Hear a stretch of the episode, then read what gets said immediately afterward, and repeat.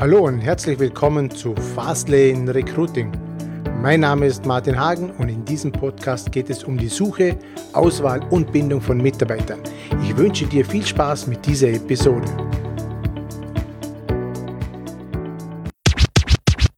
Wunderbar, vielen Dank, dass, dass Sie gekommen sind. Gerne, ja. Herr Dr. Rote. Bevor wir jetzt einsteigen in das Thema, erzählen Sie mal ganz kurz, wer sind Sie und was machen Sie? Ja, mein Name ist Rote, ich bin Unternehmensberater, ich war lange Jahre in der Wirtschaftskammer beschäftigt und habe dort Arbeitgeber beraten, mache das jetzt seit über zehn Jahren auf selbstständiger Basis und ein wesentlicher Teil meiner Kunden oder ein großer Teil meiner Kunden sind Arbeitskräfteüberlasser. Arbeitskräfteüberlasser, das ist schon das Stichwort, wo ich gleich aufnehmen möchte. Ähm, die Branche hat teilweise ein schlechtes Image, äh, leidet unter äh, einem gewissen Ruf. Ähm, jedoch unterliegt die Branche einem großen Boom. Jetzt in der Branche sind sehr viele Ängste, Unwissenheit. Wie kann man jetzt zum Beispiel den Arbeitnehmern, die jetzt in der Arbeitskräfteüberlasser sind, jetzt die Angst ein bisschen nehmen? Was für Ansprüche hatten Arbeitnehmer der Arbeitskräfteüberlasser? Ja, also diese Ängste sind meines Erachtens unbegründet. Wir haben ein Arbeitskräfteüberlassungsgesetz, das sehr detailreich die Rechte der Arbeitnehmer regelt. Wir haben für die Arbeiter einen sehr speziellen Kollektivvertrag, wo auch die Rechte der Arbeitnehmer noch einmal festgehalten werden mit Mindestlöhnen, mit Urlaubsgeld und Weihnachtsgeld, mit sehr hohen Taggeldansprüchen bis zu 26,40 pro Tag, mit Nächtigungsgeld, mit Zulagen und Zuschlägen. Und auch für die Angestellten gibt es spezielle kollektivvertragliche Regelungen, mhm. sodass Rechtsunsicherheit oder von äh, negativen Auswirkungen hier nicht gesprochen werden kann. Es gibt Urlaub wie für alle anderen Arbeitnehmer, mhm. mindestens fünf Wochen im Jahr.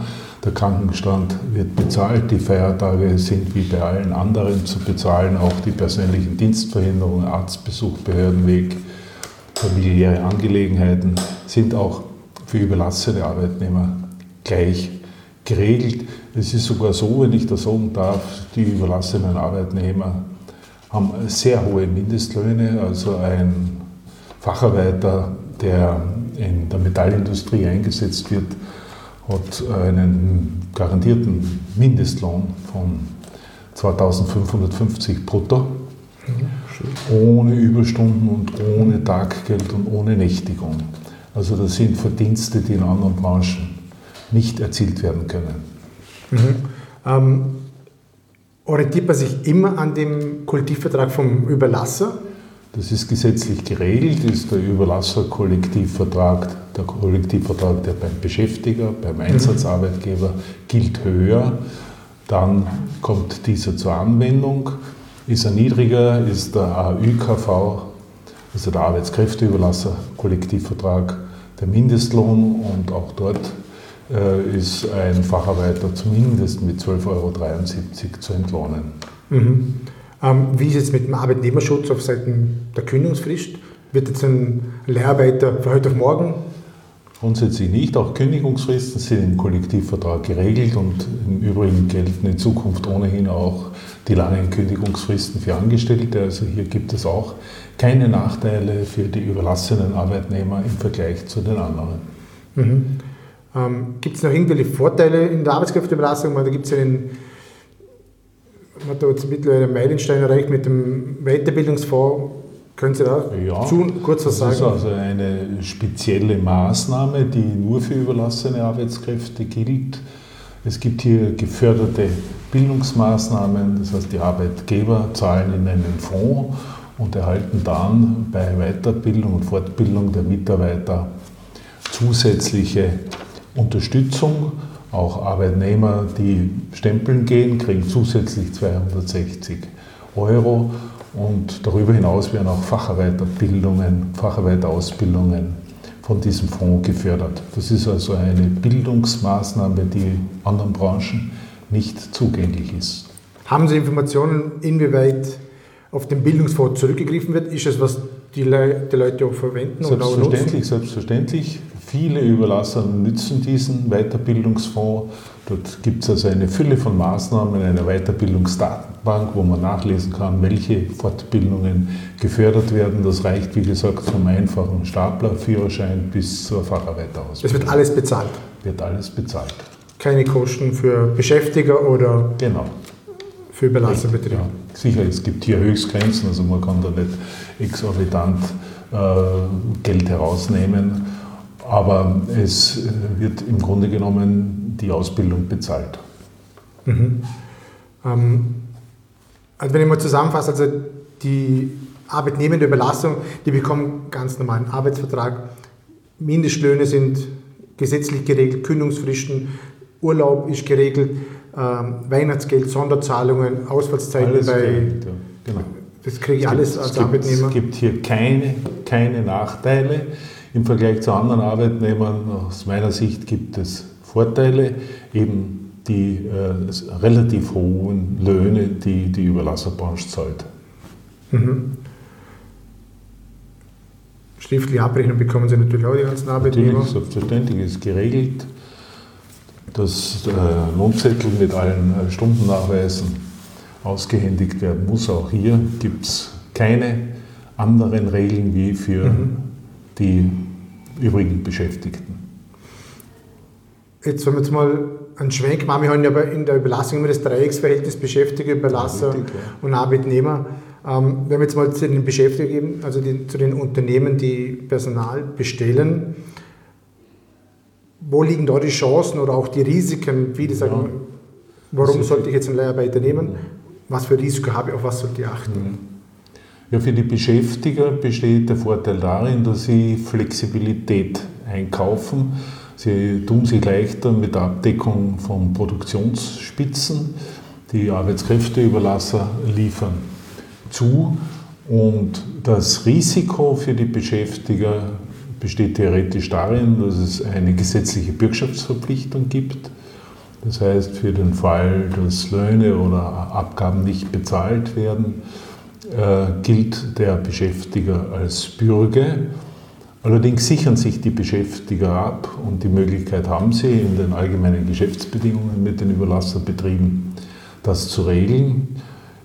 Standard ist eine Unbedenklichkeitsbescheinigung vom Finanzamt Gebietskrankenkasse, die mhm. also ausweist, dass der Überlasser alle Abgaben bezahlt hat. Zu empfehlen wären allenfalls auch die Vorlage von monatlichen Lohnauszahlungsnachweisen, wobei man hier den Arbeitnehmer fragen sollte, ob er damit einverstanden ist, dass derartiges übermittelt wird.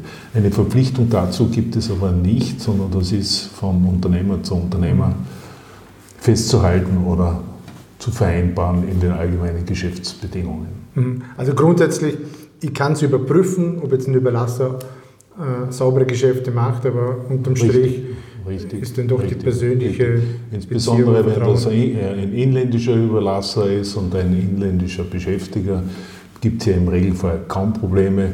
Besonders, äh, besonders vorsichtig müssen also Kunden sein, wenn sie sich aus dem Ausland Personal ausleihen. Mhm. Da gibt es also zusätzliche formale Verpflichtungen und äh, da muss man sich rechtzeitig und ausgiebig informieren. Mhm. Was wäre jetzt das Schlimmste, was passieren kann für einen Beschäftiger, wenn er von einem ausländischen Überlasser Personal nimmt?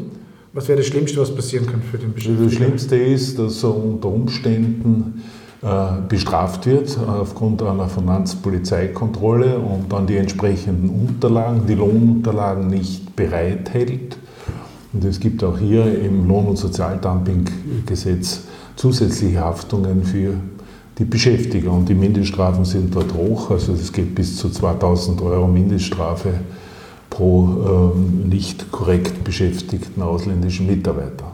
Mhm. Kennen Sie da Fälle, wo das schon passiert ist? Also derartige Fälle sind an der Tagesordnung. Also geht es dann richtig ins Geld? Richtig. Also Löhne nachzahlen, Beiträge nachzahlen, die Strafe oben ja, drauf noch? insbesondere diese Strafen für die nicht bereitgehaltenen Lohnunterlagen, die machen den inländischen Beschäftigern zu schaffen, wenn sie sich mit einem ausländischen Überlasser zusammentun und da nicht alles in Ordnung ist. Mhm. Gibt es in der Branche irgendwie so Sicherheitsstandards, Sicherheitsstandards aber so ähm, Verbände, wo man sich anschließen kann, wo Qualitätsstandard irgendwie. Ja, derzeit, ähm, äh, es gibt die, Wirtschaftskammer, also alle Überlasser sind dort organisiert in der Fachgruppe der gewerblichen Dienstleister. Mhm. Im Bereich Berufsgruppe Arbeitskräfteüberlassung dann gibt es noch einen freien Verband, Verband Zeitarbeit in Wien. Und dort äh, werden auch Standards festgelegt. Mhm. Unterliegen die einem bestimmten Kodex oder? Na, das ist oder nicht der Fall. Nicht der Fall. Also das ist freier Zugang. Richtig. Okay. Ähm, jetzt die Branche selber, haben Sie ein paar Zahlen, wie viele Leute sind in der, in der Überlastung tätig? Wo liegen wir da in Europa? Ja, wir haben circa 2000 äh, Überlasserbetriebe in Österreich.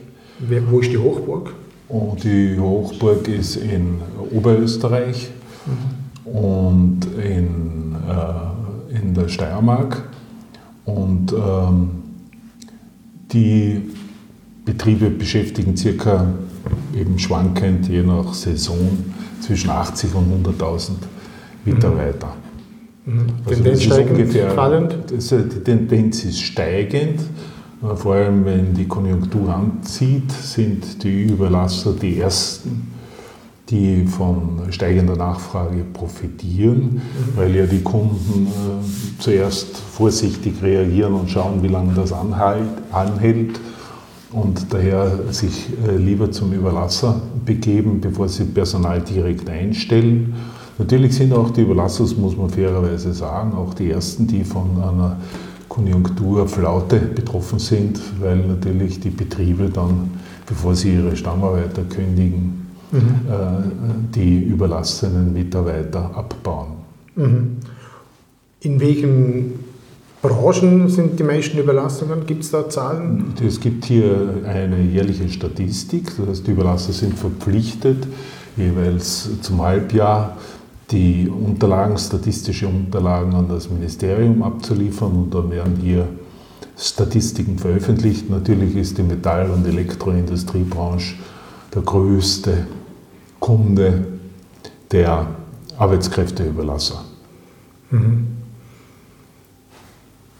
Im europäischen Feld, wenn wir jetzt mit anderen ja, Ländern vergleichen, wir mit anderen Ländern, wir sind, was Arbeitskräfteüberlassung anbelangt, in Österreich etwas später gestartet, waren andere europäische Länder schon weit voraus.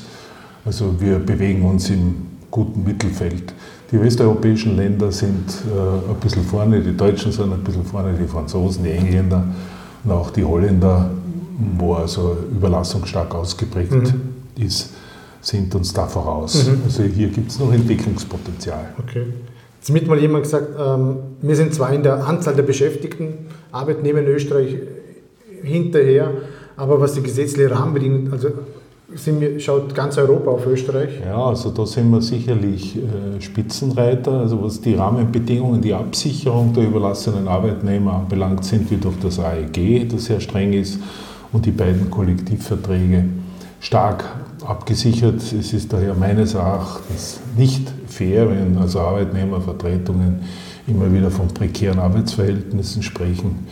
Das ist in dem Zusammenhang nicht korrekt, vor allem weil die Arbeiter in manchen Branchen enorm viel verdienen. Mhm. Also ungerechtfertigt werden wir da in der Ecke geschoben. Ja, das ist meine Meinung, damit der ungerechterweise. Wo kommt Unwissenheit vielleicht?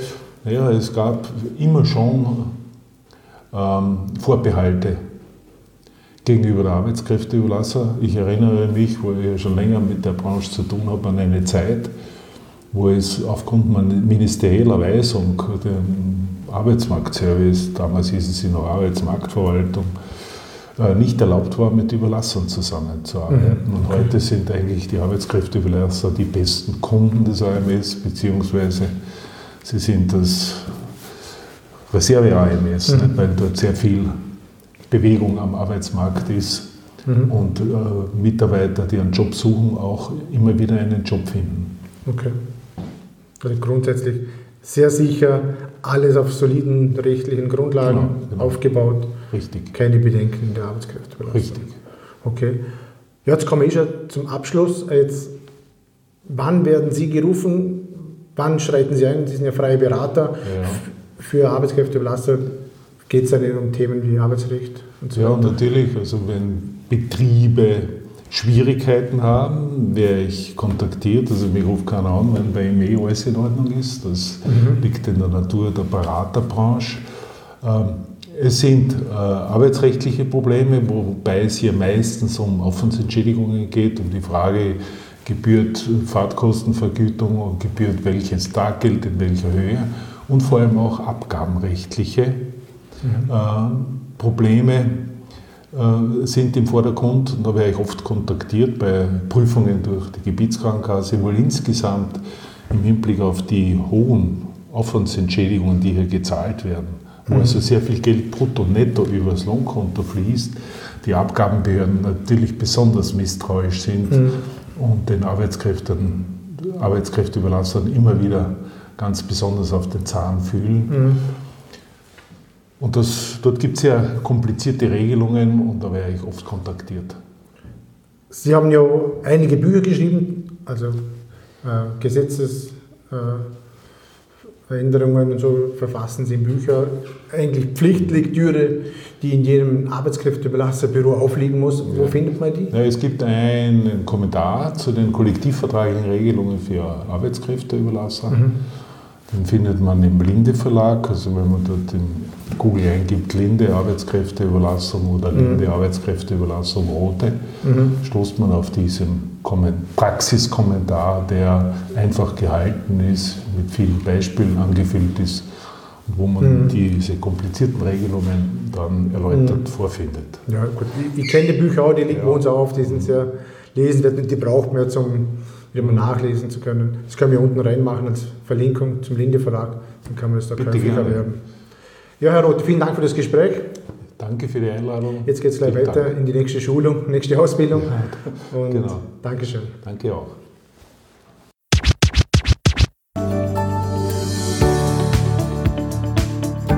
Ich bedanke mich recht herzlich fürs Zuhören und ich freue mich, wenn du auch beim nächsten Mal wieder mit dabei bist. Wenn dir dieser Podcast gefällt, dann schreib mir bitte ein Feedback bzw. eine 5-Sterne-Bewertung auf iTunes oder wo auch immer du das jetzt hörst. Ich wünsche dir natürlich bei der Umsetzung alles Gute und viel Erfolg. Bis zum nächsten Mal, dein Martin Hagen.